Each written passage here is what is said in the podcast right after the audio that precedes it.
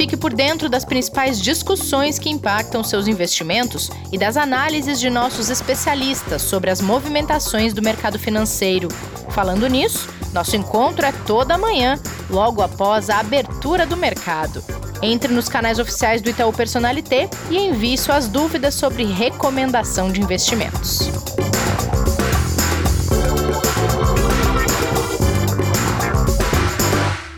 Bem-vindas e bem-vindos ao Investidor em Foco deste dia 21 de junho.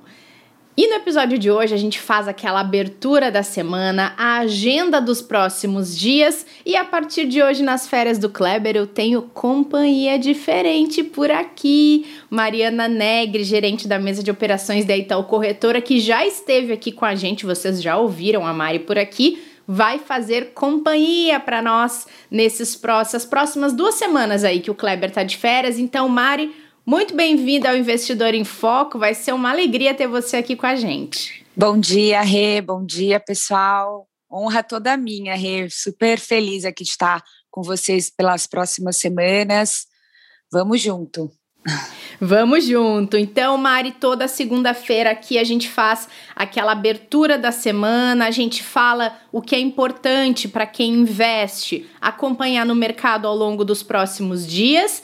E queria começar com você falando de bolsa, já que é a sua área também, né? Como é que uhum. fechou a semana anterior, Mari? Como é que está encaminhando a abertura dessa semana? A gente está com expectativas positivas para os próximos dias na Bolsa Brasileira? Legal, Rê. Então, a Bolsa na sexta-feira teve um volume de quase 30%, 29% acima da média, foi 44 bi, né? Então foi um volume bem forte na sexta-feira. É, fechou com uma leve alta ali nos 128.400 pontos, até um pouquinho na contramão ali das bolsas é, americana e asiáticas, que realizaram com mais força. Ao longo da semana ela realizou um pouquinho, né? Ela veio do 130 para o 128, isso é a nossa bolsa aqui, mas muito em função de uma realização de lucro mesmo, assim, nada que tenha mudado a nossa perspectiva. Né? É, o grande destaque aí da sexta foi a Eletrobras, né? Com, com a MP no forno aqui para ser praticamente aprovada, inclusive votam hoje, é, isso acabou puxando bastante papel, alguns outros ativos que têm peso na bolsa, como Vale, subiram bastante também. Isso acabou impactando positivamente o volume da cesta, né? A bolsa esse ano já está com 44 bi também positivo, né? Então, nosso, a gente brinca, nosso gringo aí voltando a comprar Ibovespa. Uhum. É, 125 mil é um suporte importante, né? Que a gente até soltou no relatório do grafista aqui da, da Itaú Corretora hoje de manhã, e 130 mil é um, uma resistência importante, né? Pontos gráficos aí para quem gosta. É, então, apesar do movimento de realização ao longo da semana, foi muito mais uma realização de lucro do que uma mudança de perspectiva. A gente acredita que ao longo dessa semana a bolsa volte, reverta né, esse movimento e volte a subir. A tendência ainda é de alta. Legal. Você mencionou a medida provisória, essa que permite a privatização da Petrobras. A expectativa é que vote hoje e o mercado conta com essa aprovação para um início de privatizações, Mari? É, a perspectiva é que aprove com facilidade, inclusive, viu, Rê? É, voltou, uhum. voltou para a Câmara, né? E eles têm até amanhã para votar, expira amanhã o prazo. Então, isso deve ser votado hoje e deve passar com facilidade, pelo menos é o que o mercado está esperando. É, acho que aqui está bastante precificado já esse movimento de aprovação. É, é, muito mais um downside se não aprovado que um upside se aprovar aqui essa passagem da MP. E aí, aprovando, grandes chances dessa privatização ocorrer ainda esse ano. E aí é para o mercado a perspectiva é positiva, né? Os impactos são positivos em função de governança, é, políticas de preço, né? Pensando na companhia é um viés positivo, tá? Tá bom. Bom, Mari, vamos dar uma volta pelo mercado asiático. Tem aí informações de bolsa por lá e também de uma decisão de juros na China que manteve a sua taxa de juros estável. É, exatamente. As bolsas lá na Ásia pesaram bastante ao longo da semana passada, principalmente na sexta-feira. O motivo foi queda de commodities, né, entre elas minério de ferro, que caiu bastante, acaba impactando bastante as bolsas principalmente a bolsa chinesa ali, asiática no Japão também, o índice Nikkei caiu mais de 3%. É, mas também tem um pouco da cautela com a alta de juros dos Estados Unidos, tá, Rê? Como, como a, a, os dados de inflação lá devem vir um pouco acima do esperado, né? Inclusive, essa semana tem toda essa pauta na agenda, é, antecipa-se um pouco esse movimento de alta de juros, o que pode levar é, a uma migração, vamos dizer assim, de, de divisas para lá, né, voltando para as treasuries, saindo um pouco de bolsa, o que impacta um pouco o dólar também, e aí torna-se um pouco mais cauteloso todo o mercado, um pouquinho mais avesso a risco, e aí, como bolsas de maneira geral estão mais esticadas, né, é, esse movimento de realização ele acaba ocorrendo, ocorreu lá, ocorreu na Ásia também, então basicamente commodities e a questão dos, dos juros nos Estados Unidos, e sim, a China pelo 14º mês consecutivo manteve juros estáveis por lá. Você tocou no ponto do dólar, eu ia te perguntar justamente sobre isso. Até a aula do professor Martim de amanhã, já vou dar hum. spoiler, vai ser sobre oh. dólar. Olha é, que legal. Um, vai, ele vai preparar todo um material para a gente falar desse momento do dólar que tá tão em evidência no radar uhum. de quem está investindo, né, Mari? E o mercado uhum. acompanhando isso com atenção. Aí eu queria te perguntar: é, esse ciclo de alta da Selic aqui no Brasil, que a gente está percebendo das últimas decisões do Copom, ele tem de alguma forma influência nessa oscilação da moeda estrangeira? Tem outros indicadores que também influenciam o que a gente está vendo agora do dólar? É, basicamente, a, o grande é, fator aqui que vai influenciar são os juros, tanto aqui, tá, Rê, quanto quanto lá fora, quanto o juro nos Estados Unidos, esse aumento, né? Por quê?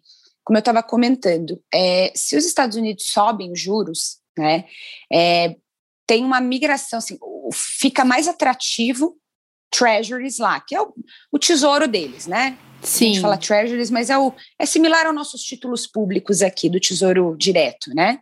Então, torna-se, e, e, a gente brinca que o tesouro, as treasuries americanas são praticamente é, livres de risco. Nada é livre de risco, mas sim, o risco é muito baixo. Então, tem uma tendência de se migrar recursos, divisas, né, que a gente fala, de mercados emergentes, que têm um risco maior, para, por exemplo, Estados Unidos, para as treasuries americanas. Então, entre tomar um risco X no Brasil, um risco Y, que é menor nos Estados Unidos, com é, treasuries pagando níveis similares, vamos dizer assim, prefere-se tomar esse risco Y nos Estados Unidos. Né? O que, que offsetaria um pouco esse movimento? A gente subjuros aqui também. Aí a gente volta a se tornar atrativo em termos de rentabilização, né? Então é o risco é, retorno do, do ativo que a gente fala, né? O quanto eu estou tomando de risco versus o retorno que eu estou esperando naquele investimento.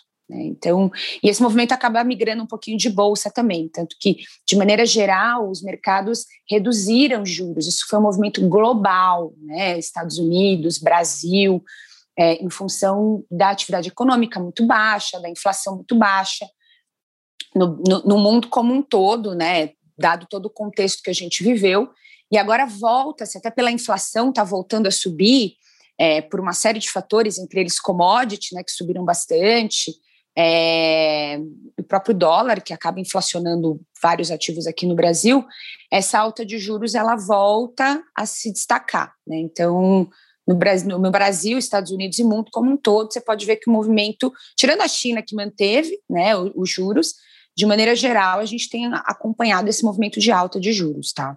Então, a influência, o fator principal aqui é, é é essa taxa, tá? Tem outros ativos que influenciam a inflação aqui no Brasil, mas o câmbio, de maneira geral, é, é pautado muito pelos juros, tá?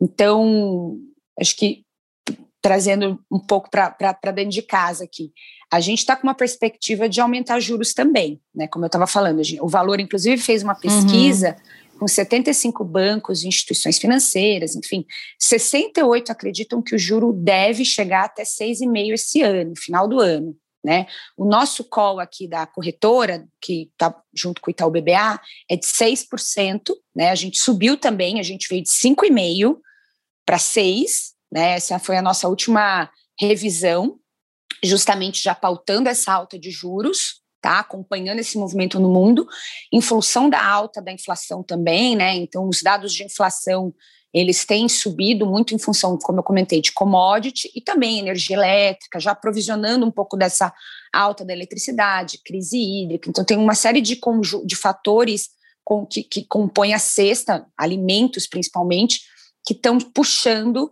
a perspectiva de inflação. Então, a perspectiva da Selic sobe e acompanha. Em função uhum. dessa Selic um pouco mais alta, a gente baixou um pouquinho o dólar. Veio de 5,30 para 4,75 no final do ano, tá? Isso nós aqui, tá o BBA. A média está em 5 mercado, consenso, tá? É, então, como eu comentei, essa alta do, da Selic aqui, acaba, em função da alta da inflação, acaba ajudando um pouquinho a baixar o dólar. Tá? Talvez baixaria mais o dólar se os Estados Unidos não subissem, tá? Sim. Como eles devem subir também, então é, é uma conta ali que a gente faz, que os nossos economistas fazem, considerando esse cenário todo, né, esse contexto geral.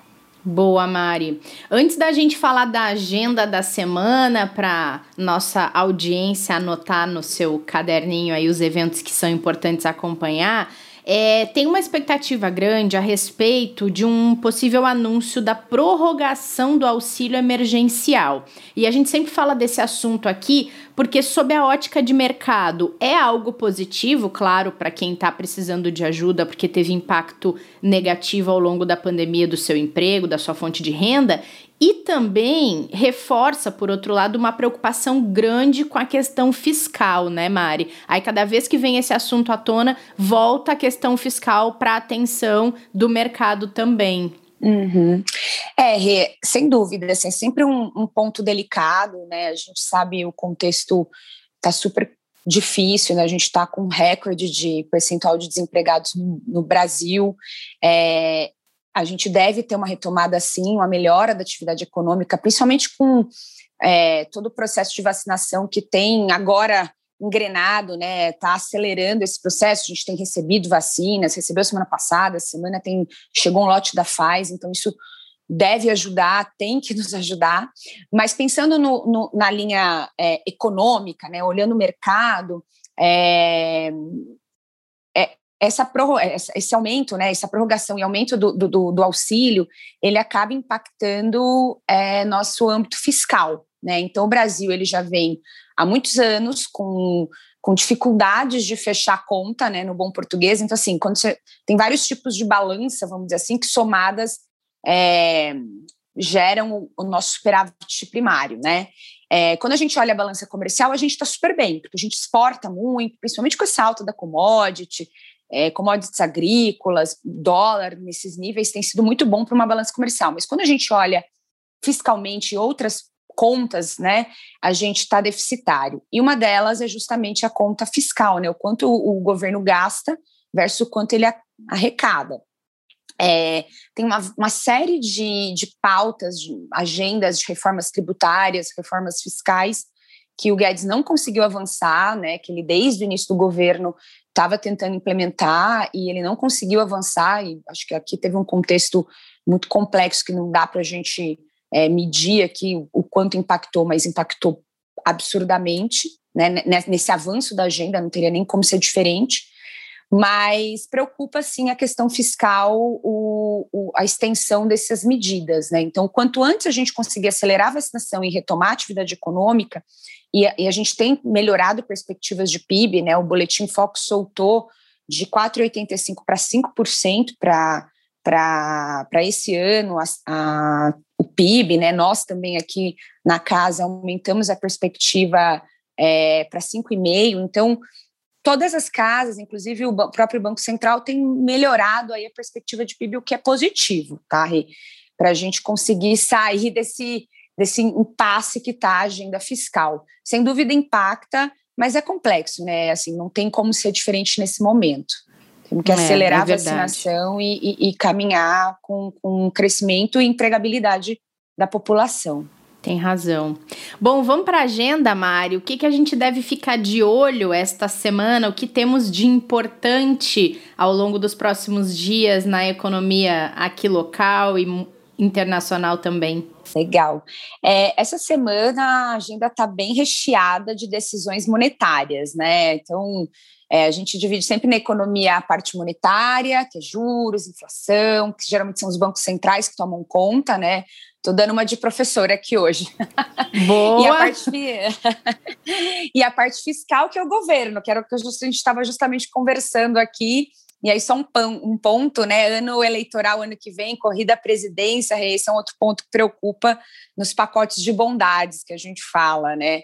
Mas, enfim, Sim. voltando à parte monetária aqui, que é, é, é, muito mais a agenda da semana. A gente tem ata do Compom saindo amanhã, tá? Hoje não tem muita coisa, não, é a partir de amanhã que a agenda esquenta, vamos dizer assim. Então, sai a ata do Compom, que é muito importante, né? Porque dá o tom das próximas reuniões, né? Então, Sim. saem os vieses, né, na ata, se vai ter aumento ou não.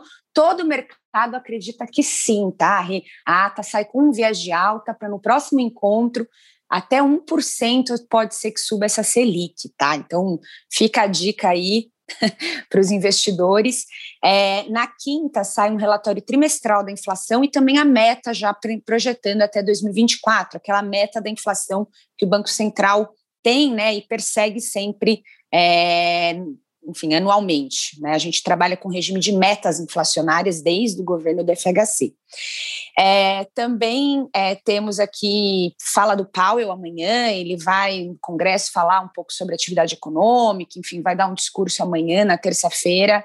É, e na quinta-feira também lá nos Estados Unidos saem dados da inflação, também bastante importante aqui, porque também vai dar o tom dos próximos encontros do Fed, né, o FONC, enfim, que o Fed deles é o nosso Banco Central, para falar se vai subir juros ou não, né, já dá aquele teaser, aquele spoiler se vamos ter alta ou não. O mercado precifica que sim, tá, Rê?